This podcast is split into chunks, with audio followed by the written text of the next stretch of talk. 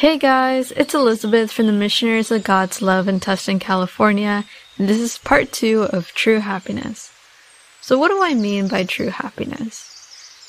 What I mean is the happiness that God provides you, the happiness that you get from helping other people, from serving God, from serving at your parish.